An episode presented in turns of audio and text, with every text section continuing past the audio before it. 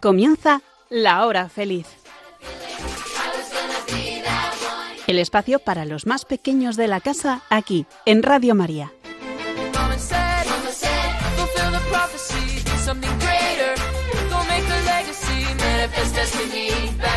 Muy buenas tardes, queridos amigos de Radio María.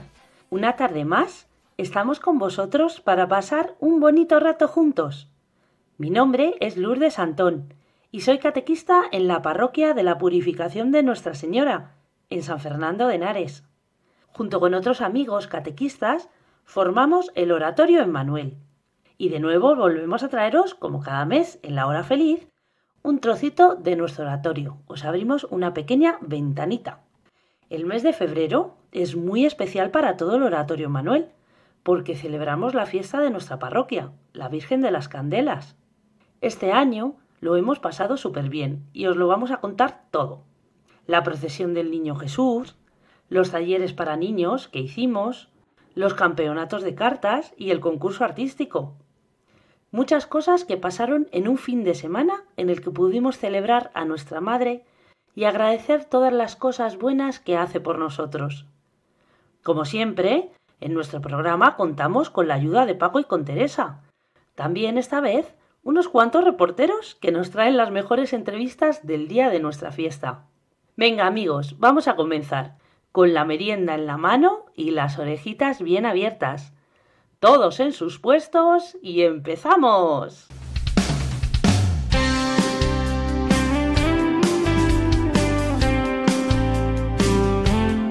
Talita Kumi.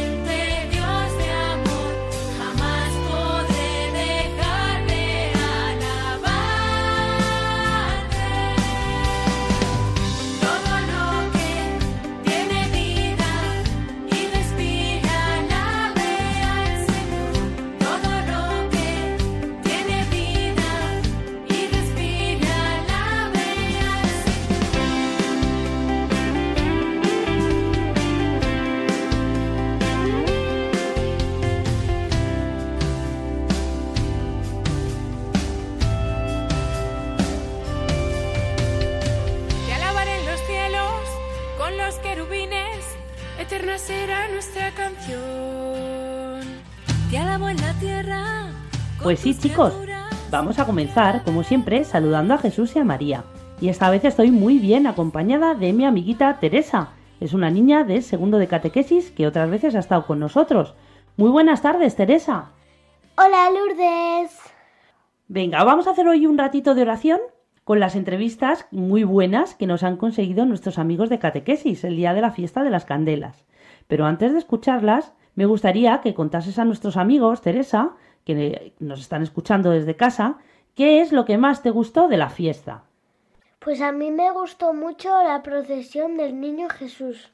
Ah, muy bien. ¿Y puedes contarnos un poquito cómo fue? Pues claro. Pues estuvimos en la plaza y llevamos al niño desde la plaza y dimos una vuelta a la rotonda y llegamos. Fuisteis por las calles, ¿no? Sí. Vale. Oye, antes de la procesión del Niño Jesús, ¿qué, qué hicisteis? Porque todos los niños, ¿qué, ¿qué, es lo que llevabais en la mano? Llevábamos un rosario de globos. Un rosario de globos, toma ya. ¿Y qué hicisteis con ese rosario, Teresa? Pues lo tiramos al cielo. ¡Qué guay! ¿Se fue yendo por el cielo y lo fuisteis viendo? Sí. Vale, muy bien. Entonces en la procesión llevabais al niño Jesús en su tronito.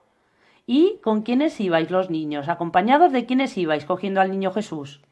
Íbamos de unas cuerdas agarrados y, y a nuestro lado iban nuestros papás. Fenomenal, Teresa. Luego cuando llegasteis a la iglesia, también hicisteis una cosa muy bonita, ¿verdad? Sí, estuvimos rezando. Luego nuestros papás nos, presenta- nos presentaron a la Virgen María y nos pusieron bajo el, el manto de la Virgen, como cuando San José y la Virgen María fueron al templo a presentar al niño Jesús. Y ahí no acaba la cosa, Teresa, porque yo sé que los catequistas del oratorio, Iván, Laura, Miriam, Inés, Teresa, Esther, todos ellos estuvieron haciendo unos talleres para niños. A ver, ¿qué talleres había? Pues el primero era uno de pintacaras y tatuajes, súper chulo. Pero bueno, tatuajes, Teresa. ¿Qué tipo de tatuajes?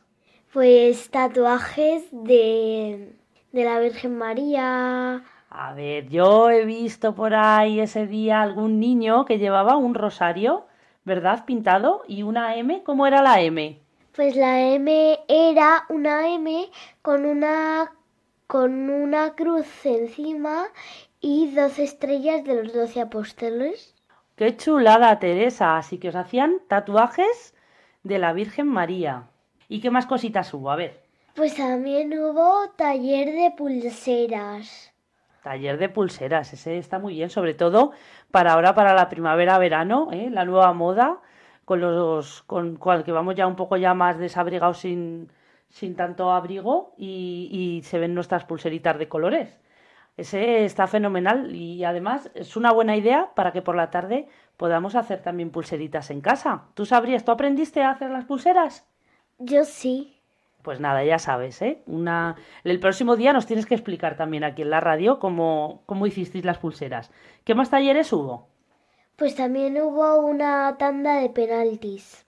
Una tanda de penaltis. Bueno, ese, ese estaría muy emocionante, ¿verdad?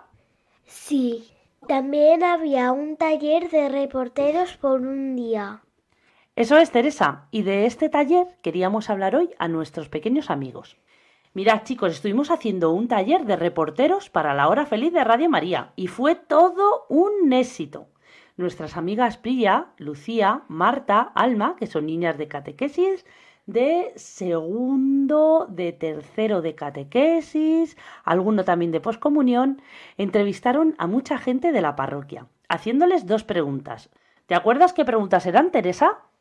Sí, A ver, ¿qué preguntas eran? pues eran que si les había gustado la procesión del niño y qué oración les gusta más.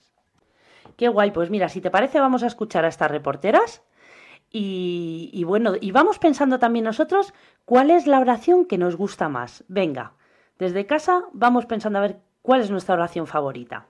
¿Qué oración te gusta más? ¿Qué oración? Bueno, brilla, pues a ver, a mí me gusta mucho la, la oración del Ave María, porque yo le tengo mucha devoción a la Virgen. Y de hecho, el, mi lema de sacerdote son las palabras con las que ella le contestó al ángel: hágase en mí según tu palabra. Entonces, el Ave María a mí siempre me ha gustado muchísimo. Pues mira, me gusta mucho un tipo de oración que se llama la oración de alabanza. Y me encanta porque me encanta cantar, porque me encanta alabar a Dios, porque me gusta mucho, me gusta mucho la música y me parece una forma muy importante para llegar a él. Entonces, la oración de alabanza me encanta. Y luego de oración oración de rezar, pues me gusta mucho el Padre Nuestro, ¿vale? Me ayuda mucho cuando lo rezo. Hola, pues la oración que más me gusta es el rosario, ¿no? Porque al final es ver la vida de Jesús a través de los ojos de María. Entonces, no sé, me parece una oración como muy bonita. A mí la que más me gusta es el Padre Nuestro. Bueno, pues la verdad, eh, de todas las oraciones que conozco, hay una que me gusta más porque para mí es la oración por excelencia y es el Padre Nuestro. Pues la oración que me ha gustado más ha sido hoy la que hemos hecho ante nuestra Madre la Virgen, que nos hemos presentado bajo su manto. Nuestra Virgen, la madre, nuestra Madre de las Banderas. Pues la oración que más me gusta y principalmente por nuestras enseñanzas que hemos tenido, eh, pues es el Padre Nuestro, seguido del Ave María hacia nuestra Madre, la Santísima Virgen María. Buenos días. A mí la oración que me gusta más es el Ave María. Pues la salve de siempre. Me la aprendí de chiquitita y es la que más me gusta. ¿Te ha gustado la procesión del niño Jesús? Pues me ha gustado todo, sobre todo pues los niños, los peques, vosotros, porque habéis ido junto al niño Jesús y la habéis estado llevando y la verdad es que es muy bonito. Y sabéis también lo que me ha gustado, que la gente del pueblo se ha quedado viendo, os, os ha visto a todos rodeados del niño Jesús y eso es una forma de evangelizar muy bonita. Me ha encantado porque había tanta gente, era tan bonito, iban con esas cintas azules tan preciosas y con la música de fondo que ha sido precioso, me ha encantado. Me ha gustado muchísimo, me ha gustado ver a todos los niños con sus familias, con su papá, alabando y también adorando en la procesión al Niño Jesús. Me ha gustado mucho. Bueno chicos, que vaya fichajes tenemos de reporteras, ¿eh? Para la hora feliz de Radio María. pues, a ver, Teresa y yo, que estamos aquí grabando el programa, hemos decidido que nuestra oración favorita, que queremos compartir hoy con todos vosotros, es el Ave María. Y este Ave María de hoy es muy especial, porque vamos a rezar por todos los niños que no conocen a Jesús y por todos los que nos escucháis y colaboráis para que Radio María llegue cada día a más hogares. ¿Os parece bien? Teresa, ¿te parece que recemos juntas? Sí. Venga, Dios te salve. Salve María, llena eres de gracia, el Señor es contigo, bendita tú eres entre todas las mujeres, y bendito es el fruto de tu vientre Jesús. Santa María, Madre de Dios, ruega por nosotros pecadores, y ahora y en la hora de nuestra muerte. Amén. Continuamos con nuestro programa.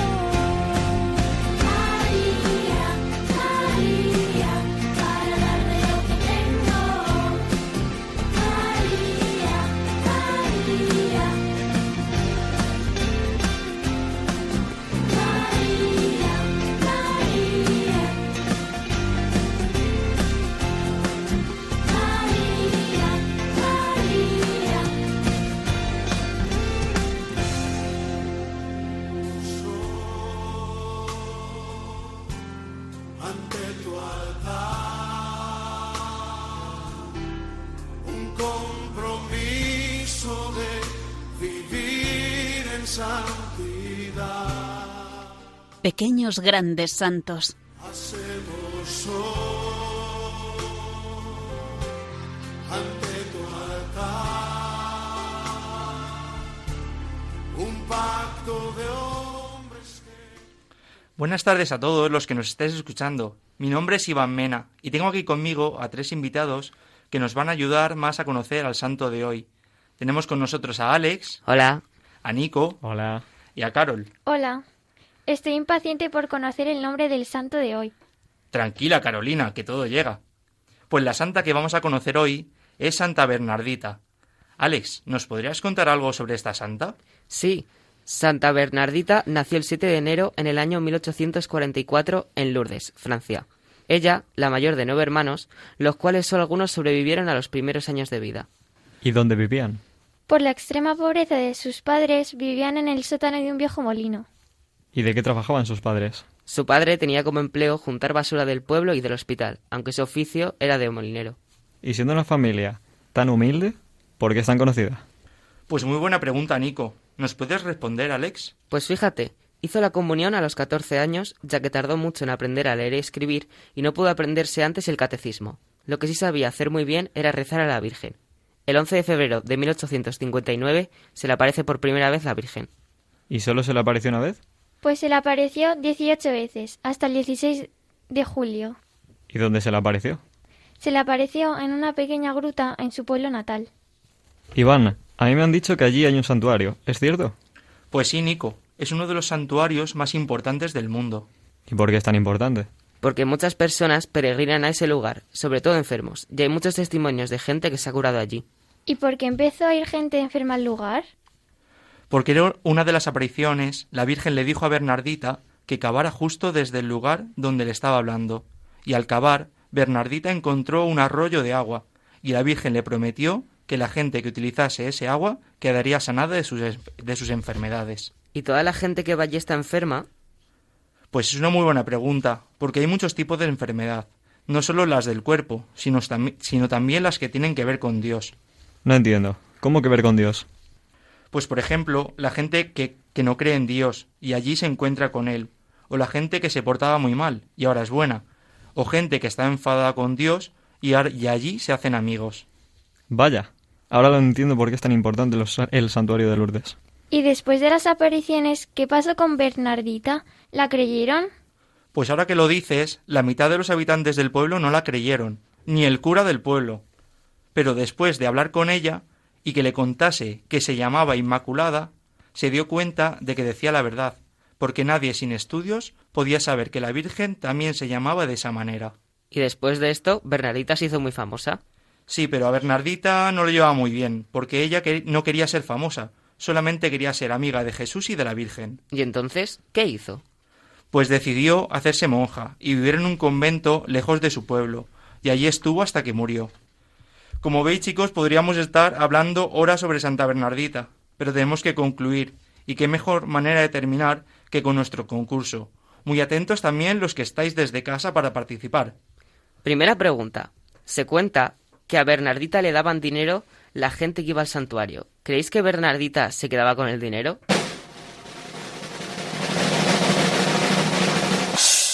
Y la respuesta es no, porque no quiso aprovecharse del regalo que le había hecho la Virgen apareciéndosele a ella.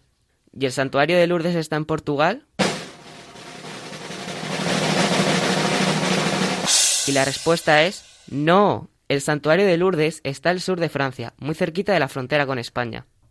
Tercera y última pregunta. ¿La Virgen solo se ha aparecido en Lourdes?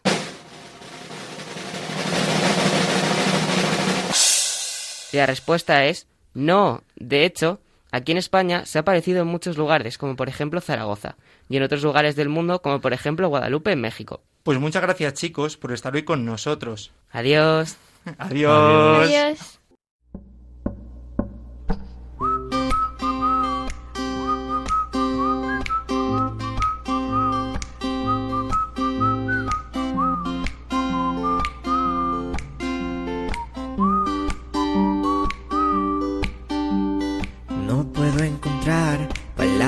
Más bonitas para describir mamá.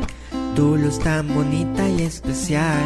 Ah, ah, ah, ah. Y especial. Ah, ah. No puedo explicar lo que significas en mi vida y es genial. ¿Cómo es que me invitas a rezar? Y a tu hijo adorar. Y en tu vientre tú tuviste a nuestro Salvador. Y es que escogida fuiste por nuestro Creador. Y en tu vientre tú tuviste a nuestro Salvador. Y es que escogida fuiste por nuestro Creador.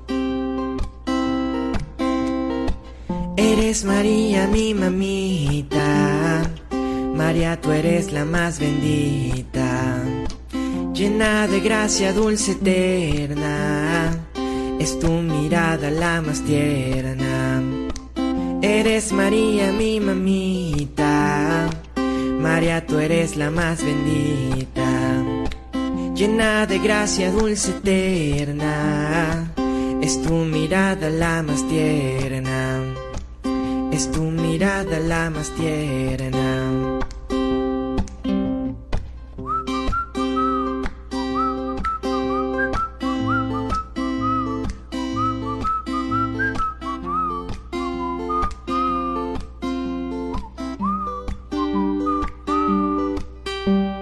No puedo encontrar palabras más bonitas que las que dices mamá cuando nos invitas a rezar,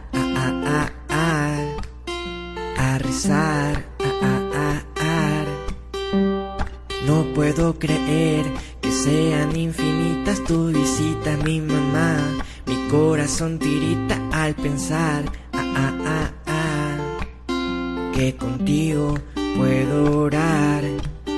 Y en tu vientre tú tuviste a nuestro Salvador. Y es que escogida fuiste por nuestro Creador. Y en tu vientre tú tuviste a nuestro Salvador. Y es que escogida fuiste por nuestro Creador. Eres María, mi mamita. María, tú eres la más bendita. Llena de gracia dulce eterna. Es tu mirada la más tierna. Eres María, mi mamita. María, tú eres la más bendita. Llena de gracia dulce eterna. Es tu mirada la más tierna. Es tu mirada la más tierna.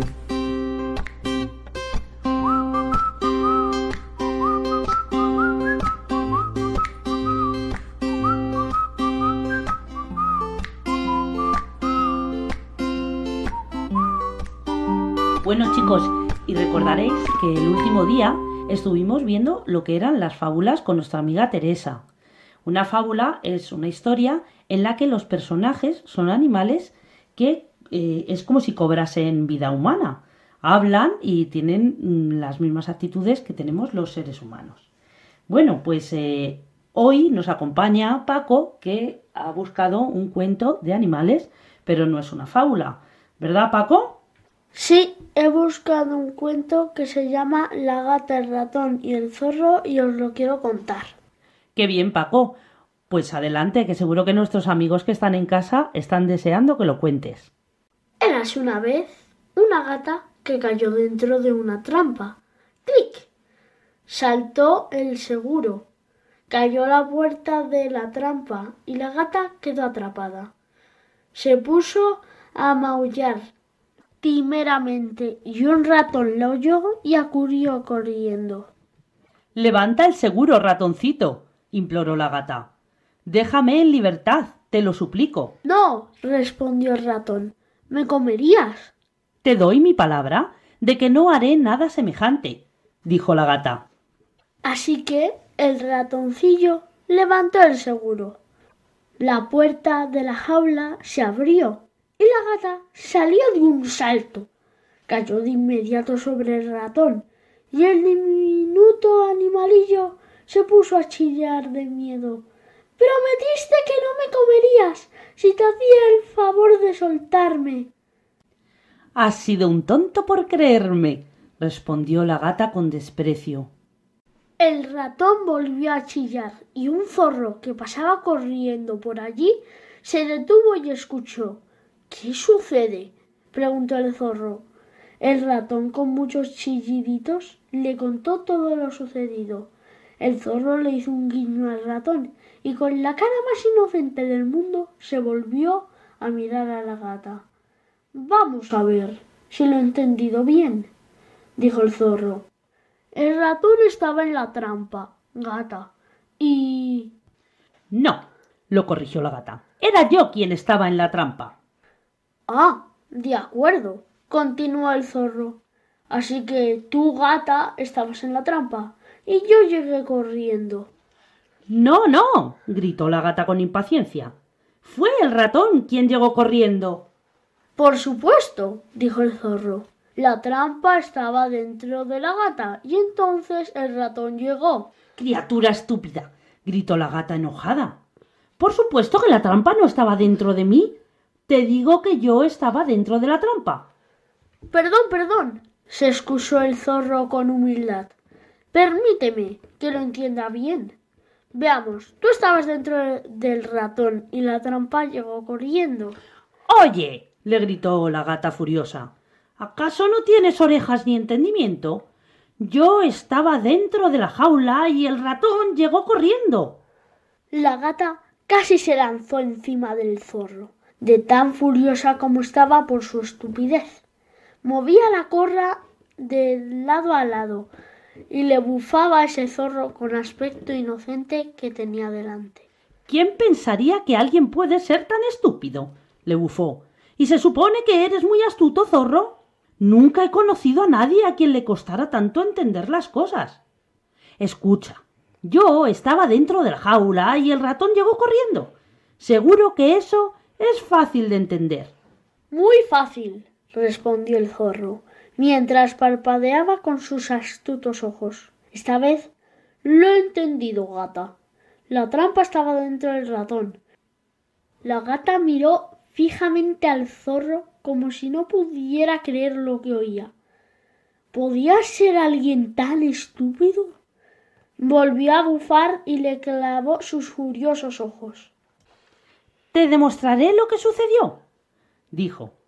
Entonces tal vez lo entenderás por fin. Zorro, que no te estás enterando. Saltó al interior de la jaula y miró al zorro por entre los barrotes. ¿Lo ves? dijo. Yo estaba dentro de la trampa, de esta manera, y entonces el ratón llegó corriendo. Ahora sí que lo veo, respondió el zorro e hizo saltar el seguro que cerró la puerta. Gracias, gata, por ser tan paciente. Esta vez el ratón no te dejará en libertad. Es algo odioso ser desagradecido con un amigo. Medítalo en paz y tranquilidad porque pasarás mucho rato dentro de la trampa. Luego, dejando a la gata dentro de la jaula, el zorro y el ratón se marcharon juntos. Como verás, amigo ratón, dijo el zorro con una sonrisa, no soy ni la mitad de estúpido que aparento. Que tengas un buen día y buena suerte. Bueno, Paco, ¿qué te ha parecido? ¿El zorro era astuto o no era astuto? Era muy astuto, muy listo. Al final consiguió engañar a la gata y la gata se metió otra vez en, el, en la trampa, ¿verdad? Sí. Oye, pues me ha gustado mucho esta historia, es muy entretenida.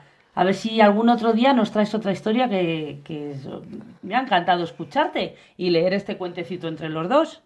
Sí, yo he encantado de que me volváis a llamar y que os cuente otra historia a vosotros, radio oyentes de Radio María. Muy bien, Paco, pues un besito y continuamos con el programa.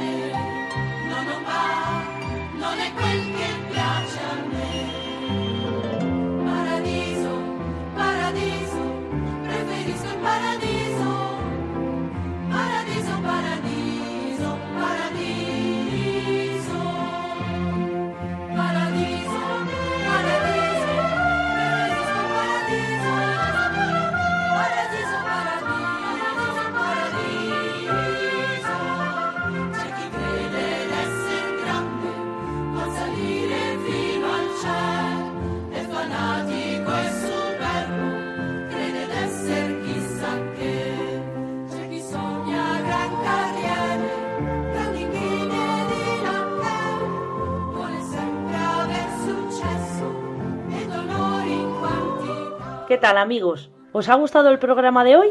Bueno, pues esperemos que sí. Hoy ya toca su fin y como siempre os recordamos que si queréis participar en nuestro programa mandando preguntas a nuestro párroco o contándonos alguna cosita que queráis compartir, os dejamos nuestro correo electrónico lahorafeliz14 arroba radiomaria.es. Venga chicos, animaros y escribidnos, coger lápiz y papel y no olvidéis que nuestro correo es lahorafeliz14 con número 14 arroba radiomaria.es.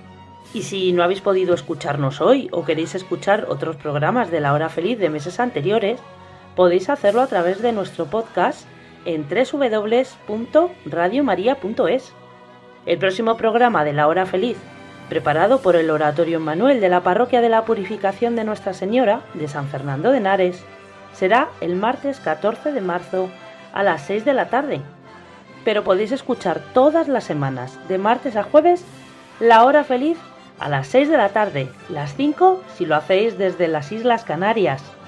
Esperamos que hayáis disfrutado mucho, casi casi tanto como nosotros, y que juntos hayamos aprendido un poquito a conocer y querer más a Jesús, nuestro amigo, nuestro Padre del Cielo. Un abrazo enorme para todos los que nos escucháis. Hasta pronto.